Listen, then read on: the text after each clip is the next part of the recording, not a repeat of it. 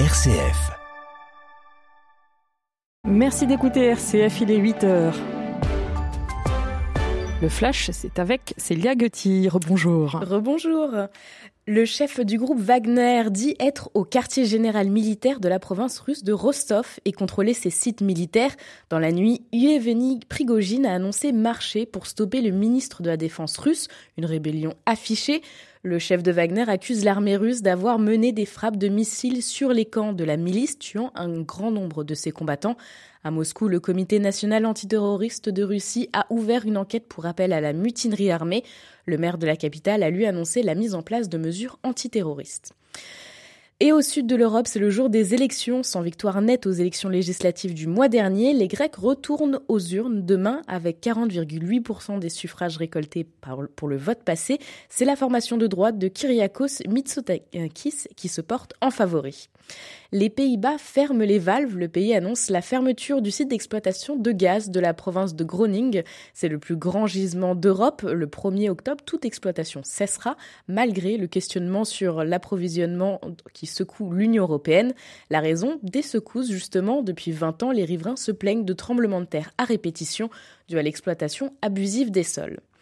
Il n'y aura pas de journal du dimanche dans les kiosques demain, comme pressenti. Geoffroy Lejeune a officiellement été nommé directeur de la rédaction du journal du dimanche hier, une décision que les employés n'acceptent pas.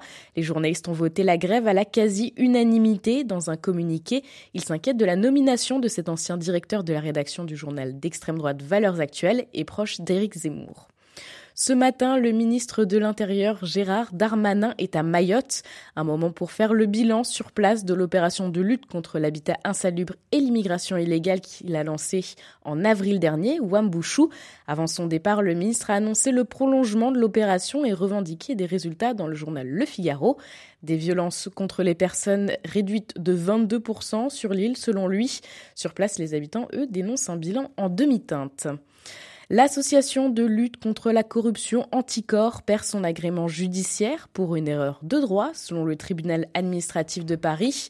L'ouverture d'une période d'incertitude juridique extrêmement grave pour l'avocat de l'association, puisque celle-ci ne pourra plus se porter partie face à la justice.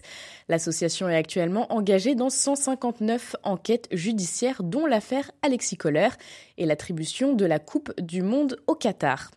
Un peu de sport pour finir, le Texas a accueilli hier le joueur de basket français Victor Wembanyama comme il se doit, 24 heures à peine après l'annonce de son arrivée chez les Spurs, les Texans, les Spurs, le comité d'accueil était à la hauteur de l'engouement et à la hauteur de l'homme. Presque 300 fans l'attendaient, drapeau français et maillot à la main. Merci Célia. À 8h30, on aura rendez-vous de nouveau avec euh, la rédaction de RCF.